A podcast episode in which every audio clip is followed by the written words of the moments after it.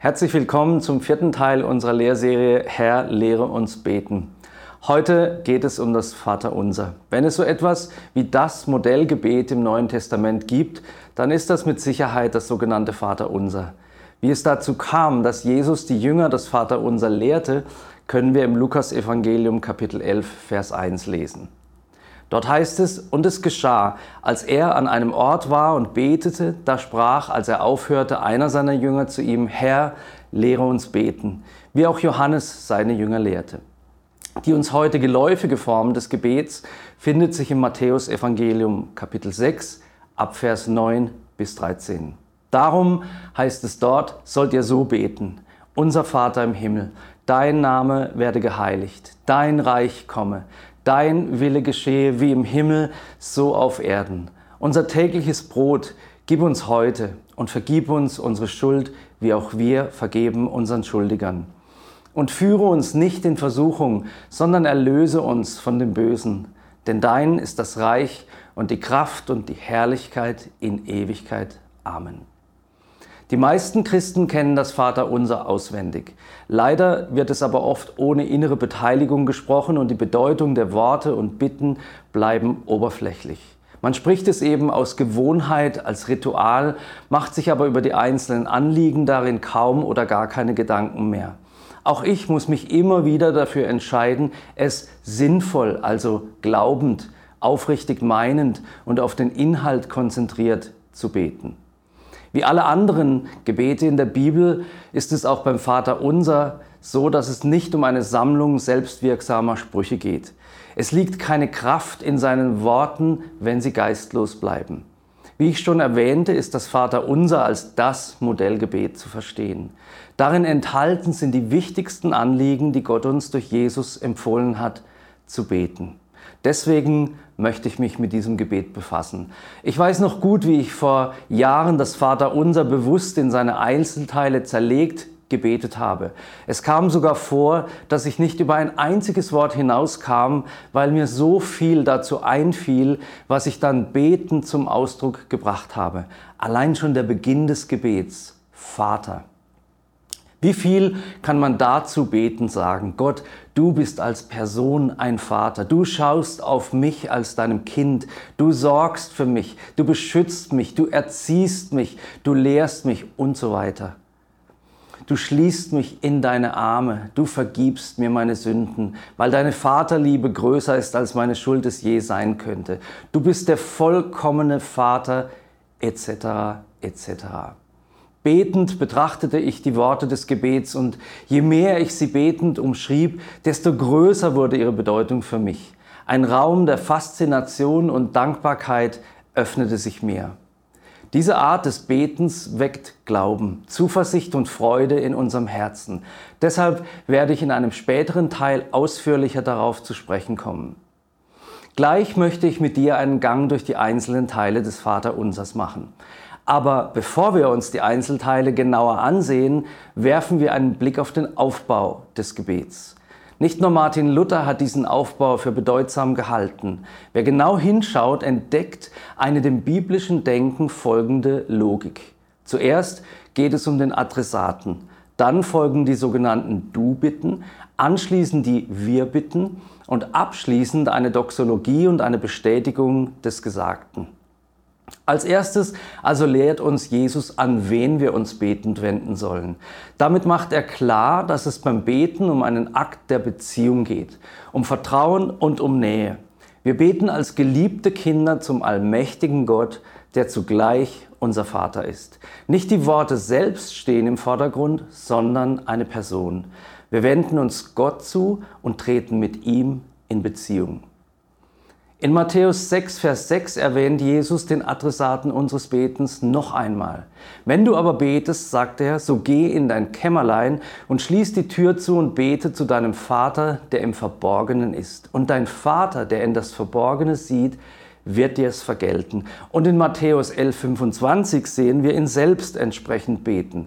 Zu der Zeit, heißt es dort, fing Jesus an und sprach, ich preise dich, Vater, Herr des Himmels und der Erde. Interessant für mich ist es zu sehen, dass Jesus sich an sein Modellgebet selbst hält. Er wendet sich an den Vater und stellt an den Beginn seines Gebets eine Verehrung. Ich preise dich, Vater, betet er. Weitere Beispiele dafür, dass Gott der Vater im Gebet explizit angesprochen wird, finden sich in Johannes 11, 41, Johannes 14, 16, Johannes 16, 23, Johannes 17, 11, Matthäus 26, 39, Lukas 23, 34 und 46. Auch die junge Gemeinde betete übrigens so, denn Paulus schreibt in Römer 8, 15, Ihr habt nicht einen Geist der Knechtschaft empfangen, wieder zur Furcht, sondern einen Geist der Sohnschaft habt ihr empfangen, indem wir rufen, aber Vater. Als zweites lautet die Adresse im Himmel. Die Kombination des Namens und der Adresse ist besonders ermutigend. Wir beten zu unserem Vater, der am höchsten und vollkommensten Ort wohnt. Er hat den völligen Überblick und bei ihm ist alles gut. Niemand ist so mächtig wie er und doch ist er für uns immer erreichbar. Dann folgt drittens das erste Anliegen, welches interessanterweise von uns selbst wegzeigt. Geheiligt werde dein Name. Lobpreis steht am Anfang unserer Fürbitte. Dieses Prinzip findet sich auch in den apostolischen Gebeten wieder. Wiederum hält sich Jesus auch selbst an sein vorgeschlagenes Muster, das sehen wir in Matthäus 11, 25. Zu der Zeit fing Jesus an und sprach, ich preise dich, Vater, Herr des Himmels und der Erde. So betete er. Und der vierte Punkt betrifft erstmal wieder nicht den Beter selbst, sondern steht in einem größeren Zusammenhang. Dein Reich komme. Alle unsere Anliegen finden ihre Erfüllung in diesem einen großen Anliegen. Denn wenn Gottes Reich kommt, hören alle Leiden und alle Kämpfe auf. Zudem bedeutet die Bitte um das Kommen des Reiches Gottes auch, dass wir uns mit seinem Anliegen eins machen, so viele Menschen wie möglich errettet zu sehen. Eine Bestätigung dafür finden wir in Matthäus 6,33. In den Versen davor spricht Jesus von den Bedürfnissen unseres Lebens wie Nahrung und Kleidung, bevor er dann abschließend sagt, trachtet aber zuerst nach dem Reich Gottes und nach seiner Gerechtigkeit. Und dies alles wird euch hinzugefügt werden. Fünftens geht es noch einmal um Grundsätzliches. Dein Wille geschehe. Das ist ein wichtiges Anliegen, welches wir immer berücksichtigen sollten. Steht das, was wir beten, in Übereinstimmung mit Gottes Willen, den er in seinem Wort offenbart hat? Der Wille Gottes ist so wichtig, dass Jesus daran sogar unsere Rettung knüpft, wenn er in Matthäus 7, 21 sagt, nicht jeder, der zu mir sagt, Herr, Herr, wird in das Reich der Himmel hineinkommen, sondern wer den Willen meines Vaters tut, der in den Himmeln ist. Und abermals bestätigt er diese Wahrheit mit seinem eigenen Leben. Er betet, Vater, wenn du willst, nimm diesen Kelch von mir weg. Doch nicht mein Wille, sondern der deine geschehe. Lukas 22, 42. Den Willen Gottes zu kennen, ist für unser Gebetsleben sehr wichtig. Vermutlich haben du und ich schon Gebete gesprochen, deren Erhörung uns sinnvoll und hilfreich erscheinen, aber die nicht nach dem Willen Gottes entsprochen gebetet wurden und deshalb auch keine Erhörung fanden. Nicht umsonst schreibt der Apostel Johannes in 1. Johannes 5,14, dies ist die Zuversicht, die wir zu ihm haben, dass er uns hört, wenn wir etwas nach seinem Willen bitten. Jakobus 4,3 macht es ebenso deutlich. Ihr bittet, heißt es dort, und empfangt nichts, weil er übel bittet, um es in euren Lüsten zu vergeuden. Dein Wille geschehe ist aber keine fatalistische Haltung, bei der man sich einem diffusen Schicksalsglauben ergibt, sondern eine Einladung Gottes, mit ihm gemeinsam seinen vollkommenen und guten Willen betend auf der Erde umzusetzen, zum Wohle aller Menschen. An sechster Stelle steht die Bitte darum, dass Gottes Wille so vollkommen auf der Erde umgesetzt wird, wie es im Himmel bereits der Fall ist. Wenn man sich diese Aussage vor Augen führt, dann wird einem klar, wir beten oft um eine kleine Verbesserung bestimmter Situationen und sind damit auch recht zufrieden. Oft fehlt uns der Glaubensmut zu beten, dass sich die Dinge hier auf der Erde der Vollkommenheit des Himmels anpassen sollen. Deshalb ist diese Aussage für uns eine große Herausforderung und eine große Hilfe zugleich. Denn sie ruft wiederum dazu auf, das Wort Gottes zu kennen. Wie sieht es denn im Himmel aus? Was ist Gottes Wille? Was soll bereits jetzt schon so sein, wie es im Himmel ist? Siebtens, erst jetzt geht es im Vater unser um uns selbst. Ich denke, dass alles, was vorher kam als Einführung zu unseren Anliegen, wichtig ist. Wir machten betend klar, dass Gott geehrt gehört, dass sein Wille zählt und sein Reich das Wichtigste in unserem Leben ist. Wenn wir nun für uns beten, dann ist unser Glaube in Bezug auf unsere Anliegen schon gestärkt worden und wir sind auch deshalb ermutigt, weil wir vor Augen haben, zu wem wir eigentlich beten.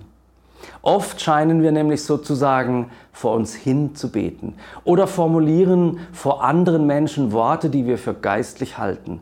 Unser Blick aber ist nicht unbedingt auf Gott gerichtet und wir sprechen ihn nicht wirklich direkt an. Gebet ohne den Blick auf Gott gibt es auch.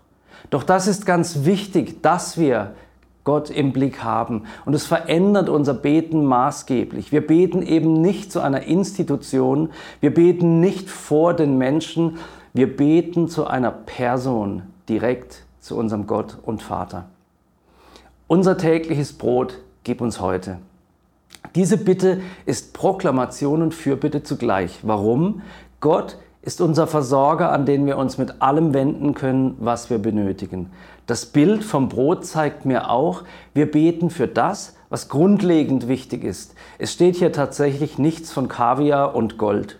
In Sprüche 30, Verse 8 bis 9 finden wir eine Aussage, die das Erbitten des Grundlegenden bestätigt.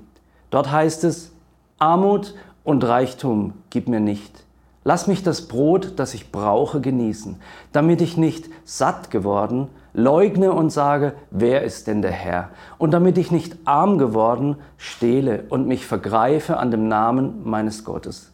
Ein absolut weiser Rat des Autors Agur aus Massa. Wer betet, unser tägliches Brot gib uns heute, der schenkt Gott auf diese Art sein Vertrauen, weil er damit zum Ausdruck bringt, dass er zuerst Gottes Lösungen für seine Bedürfnisse sucht und nicht menschliche Lösungen. Und weil er damit eben sagt, du bist mein Versorger. Achtens enthält das Modellgebet die Bitte um Vergebung. Vergib uns unsere Schuld. Diese Bitte fällt nicht jedem leicht und tatsächlich gibt es heute sogar Strömungen innerhalb der christlichen Kirche, die behaupten, man müsse gar keine Sünden mehr bekennen. Dann aber würde diese Anweisung Jesu und andere Aussagen des Neuen Testaments gar keinen Sinn mehr machen. Diese Bitte erinnert uns daran, dass niemand von uns ohne Schuld ist und dass wir Vergebung brauchen und auch finden können. Sie ist kein Ausdruck dessen, dass Gott ständig unsere Sünde vor Augen hat, sondern eine Einladung, alle Zeit Vergebung in Anspruch nehmen zu dürfen. Neuntens werden wir nicht nur dazu aufgerufen, denjenigen zu vergeben, die an uns schuldig geworden sind, sondern es wird ein klarer Zusammenhang zwischen unserer Vergebungsbereitschaft und dem Empfang von Vergebung hergestellt, wie auch wir unseren Schuldigern. In den auf das Vaterunser folgenden Sätzen aus Matthäus 6, 14 bis 15 wird diese Aussage nochmals unterstrichen. Ich zitiere, denn wenn ihr den Menschen ihre Vergehungen vergebt, so wird euer himmlischer Vater auch euch vergeben. Wenn ihr aber den Menschen nicht vergebt, so wird euer Vater eure Vergehungen auch nicht vergeben. An dieser Stelle will ich betonen, dass ich biblisch begründeten Glauben daran habe, dass Gott barmherzig und dass das Zeitalter der Erfüllung von Gesetzen vorbei ist. Ein Mensch, der traumatische Verletzungen erlebt hat, braucht vielleicht etwas länger, um dem Täter wirklich vergeben zu können. Trotzdem wird ihm sicher seine eigene Schuld vergeben. Auch an dieser Stelle ist das Vaterunser in sich schlüssig, denn die Tatsache, dass wir zu unserem Vater beten, impliziert Barmherzigkeit. Jesus selbst hat die Barmherzigkeit des Vaters in Lukas 6, 36 betont, als er sagte, seid barmherzig, wie auch euer Vater barmherzig ist. Wir sind manchmal unbarmherzig. Gott ist anders. Es ist Gottes Absicht, dass wir lernen, so zu vergeben, wie er vergibt. Manchmal wollen wir vielleicht aus anderen Gründen als tiefer Verletzung nicht vergeben. Vielleicht spielen dann negative Haltungen wie Neid, Missgunst oder Ärger eine Rolle. Das müssen wir erkennen und vergeben, auch wenn es uns etwas kostet. Zehntens, und führe uns nicht in Versuchung, sondern rette uns von dem Bösen. Dieser Hinweis ist für so manchen durchaus verwirrend. Warum soll ich denn beten, dass Gott mich nicht in Versuchung führt? Würde er das denn tun? Nun, zum modernen Gottesbild gehört die Vorstellung, dass Gott uns bewusst in Prüfung führen könnte, nicht mehr dazu. Biblisch betrachtet sieht das anders aus. So steht in Hebräer 5, Vers 8, dass Jesus, obwohl er Sohn war, an dem, was er litt, den Gehorsam lernte. In Matthäus 4.1 lesen wir, dass Jesus von dem Geist in die Wüste hinaufgeführt wurde, um von dem Teufel versucht zu werden. Gottes Geist führt aber auch uns als Jesu Jünger tatsächlich in Prüfungssituationen. In Jakobus 1, Vers 13 steht deutlich, dass Gott selbst niemanden versucht. Aber ich glaube, dass er Prüfungen zulässt. Abraham ist ein weiteres Beispiel dafür. Hiob ein drittes. Und auch im Blick auf die Jünger Jesu gibt es ein Beispiel. In Lukas 22, Vers 31 sagt Jesus zu Petrus, Simon, Simon, siehe, der Satan hat euer begehrt, euch zu sichten wie den Weizen. Ich aber habe für dich gebetet, dass dein Glaube nicht aufhört. Und wenn du einst zurückgekehrt bist, so stärke deine Brüder. In der Übersetzung der Hoffnung für alle Bibel lautet die erste Passage so. Simon, Simon, pass auf, der Satan ist hinter euch her und Gott hat ihm erlaubt, die Spreu vom Weizen zu trennen. Petrus musste durch diese Prüfung gehen, aber er tat es nicht ohne den Beistand Jesu. Wichtig ist zu verstehen, dass der Teufel uns versucht, um uns zu Fall zu bringen. Gott führt uns durch Prüfungen, damit unser Glaube gefestigt wird und wir stärker aus ihnen hervorgehen, als wir in sie hineingegangen sind. Zum Glück können wir die Gewissheit haben, dass Gott nicht zulässt, dass wir über unser Vermögen versucht werden. In 1. Korinther 10, 13 schreibt Paulus, Gott aber ist treu der nicht zulassen wird, dass ihr über euer Vermögen versucht werdet, sondern mit der Versuchung auch den Ausgang schaffen wird, damit ihr sie ertragen könnt. Ich halte, führe uns nicht in Versuchung für ein Gebet darum, dass Gott uns in unserem Heiligungsprozess hilft, so dass wir eben nicht in Versuchung geführt werden und uns dort bewähren müssen.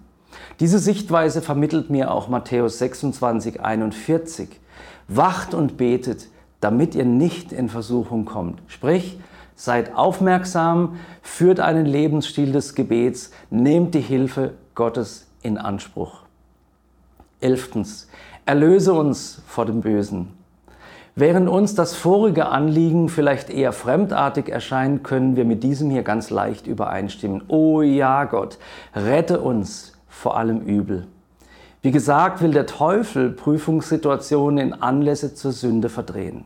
Deswegen beten wir auch im Kontext von Versuchung, erlöse uns vom Bösen. Der verstorbene Dogmatikprofessor Herbert Vorgrimmler erklärte diesen Teil des Vaterunsers so.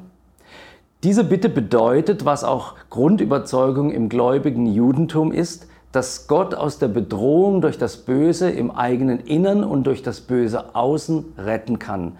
Sie ist also ein Bekenntnis zur stärkeren Macht Gottes. Ich sehe Erlöse uns vom Bösen zusätzlich als vertrauensvolles Bekenntnis und als aufrichtige Bitte zugleich.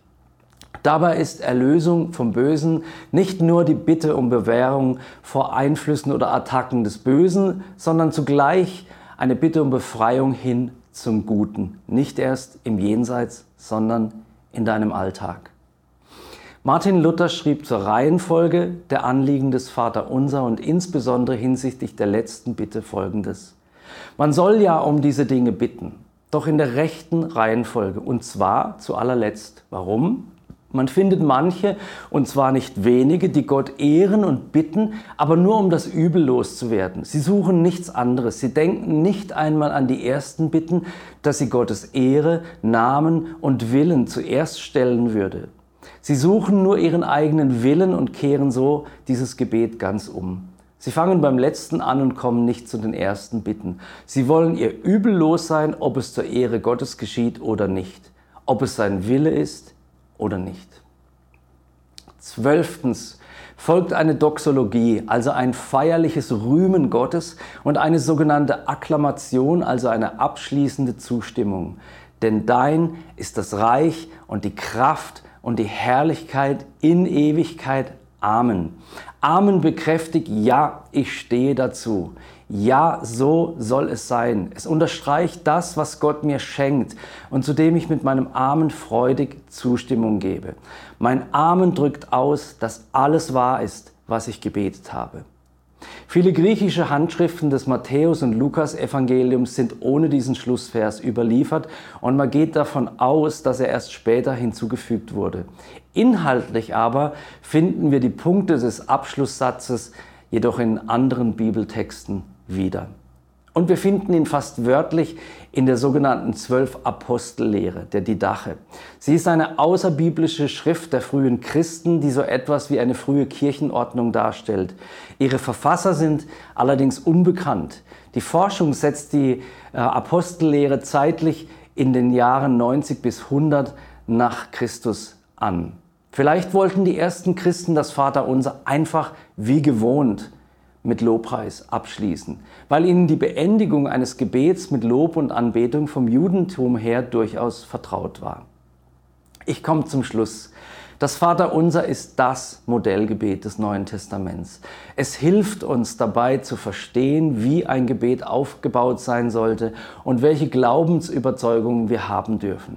Es ist Gebet und Theologie zugleich. Es lädt zum Nachsinnen ein und man kann es auch als Kurzformel unseres Glaubens und unseres praktischen Christseins verstehen. Ich möchte dich einladen, dich auf eine Entdeckungsreise ins Vaterunser hinein zu begeben. Ich möchte dich ermutigen, das Vaterunser nicht nur zu beten, sondern in der Stille darüber nachzudenken und es sogar zu singen. In der syrisch-orthodoxen Kirche beispielsweise gibt es diese Tradition. Die verwendete Sprache ist Aramäisch, die Sprache, die zur Zeit Jesu im ganzen Orient gesprochen wurde. Wenn du mal bei YouTube nach The Lord's Prayer Aramaic suchst, findest du wunderbare Aufnahmen dazu. Ich lege dir das Vaterunser sehr ans Herz. Vater, und ich danke dir, dass du uns durch Jesus dieses Gebet gegeben hast.